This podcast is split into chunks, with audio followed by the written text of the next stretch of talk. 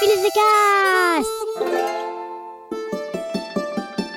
Encore un week-end chez Tonton. La solution sans sas qui marche à tous les coups. Tu peux m'aider? Tu vas voir, ça va le faire. Oh non, pas la douche. Des solutions à tous les problèmes? Eh ben oui, c'est possible. Merci Rémi. Un podcast aussi carrément bien, je suis pas sûr qu'il y en ait d'autres. Hein. Bonjour, aujourd'hui c'est la Saint Petit Caillou qui reste coincé dans la semelle des chaussures, alors euh, bonne fête à tous les petits cailloux qui restent coincés dans la semelle des chaussures.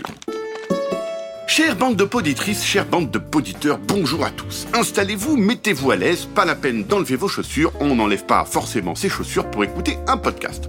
Enfin, c'est comme vous voulez, ce podcast est interdit aux parents, mais pas aux chaussures.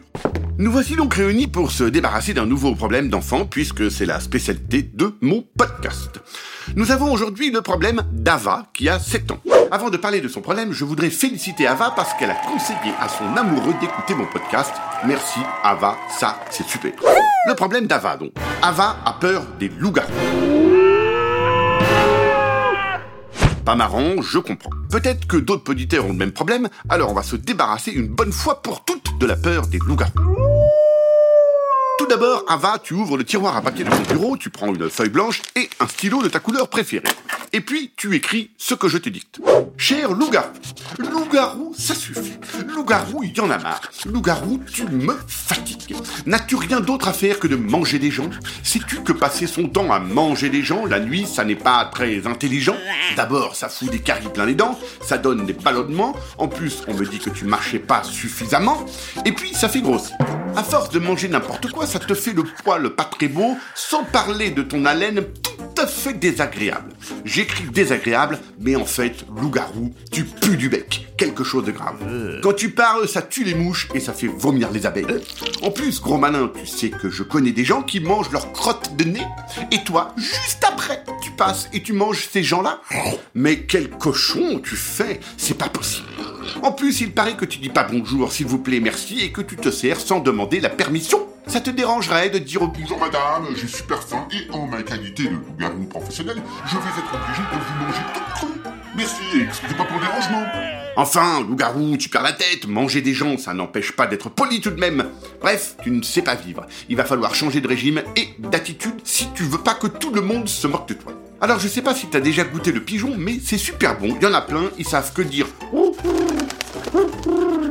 Pour les choper, il suffit de se baisser, ils sont idiots comme des bacs à douche. Laisse tomber les humains, STP.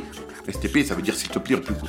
Merci. Et si vraiment tu n'y tiens plus et que tu veux te faire un dernier humain avant de passer au pigeon, il y a ce grand couillon de Jean Michmich que tu pourrais déguster et ça te dérangerait Si tu veux son adresse, écris à Rémi de Merci Rémi, il me transmettra ta demande.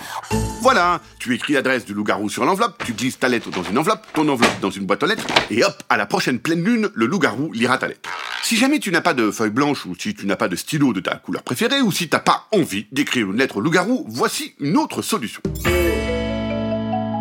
Tu vas prendre une grosse lampe de poche et puis tu vas aller fouiller sous ton lit, derrière ton armoire, sous ton bureau, sous le tapis, sous la moquette, si elle se décolle un petit peu, derrière les rideaux, dans la chambre de tes parents, sous leur lit, dans la salle de bain, dans la chambre de tes frères et sœurs, dans et derrière le frigo, dans le four, sous la table de la cuisine, dans et sous la baignoire ou la douche, sous le canapé du salon, dans le placard à balai, sous ou derrière Pépé si Pépé traîne en plein milieu du passage, au grenier, à la cave, dans l'ascenseur si t'en as un, bref, partout où les loups-garous peuvent se planquer.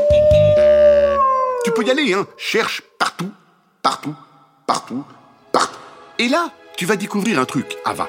C'est que les loups-garous, eh ben en fait, ça n'existe pas. Voilà tout. S'il reste un peu de pile dans ta lampe de poche, éclaire l'intérieur de ton oreille et regarde dans un miroir. Et tu verras qu'il n'y a que là qu'il existe le loup-garou. Dans ta tête, dans ton imagination. C'est aussi simple que ça, Ava. Je sais pas quel est le triple couillon qui a eu l'idée d'inventer des loups-garous, mais c'est super débile. Il aurait mieux fait d'inventer la machine à éviter les devoirs, les mauvaises notes, les copains qui collent, les épinards cuits à l'eau sans sel, les bottes avec un trou, les pulls qui grattent ou les nez qui coulent. Voilà, va, tu viens d'apprendre une super bonne nouvelle, et ça, c'est une bonne nouvelle. Mais pas la peine de te trouver une autre peur, ça sert à rien, pas besoin d'avoir peur dans la vie. Allez, merci qui Ah bah merci Rémi. Un podcast original, Billy de Cast.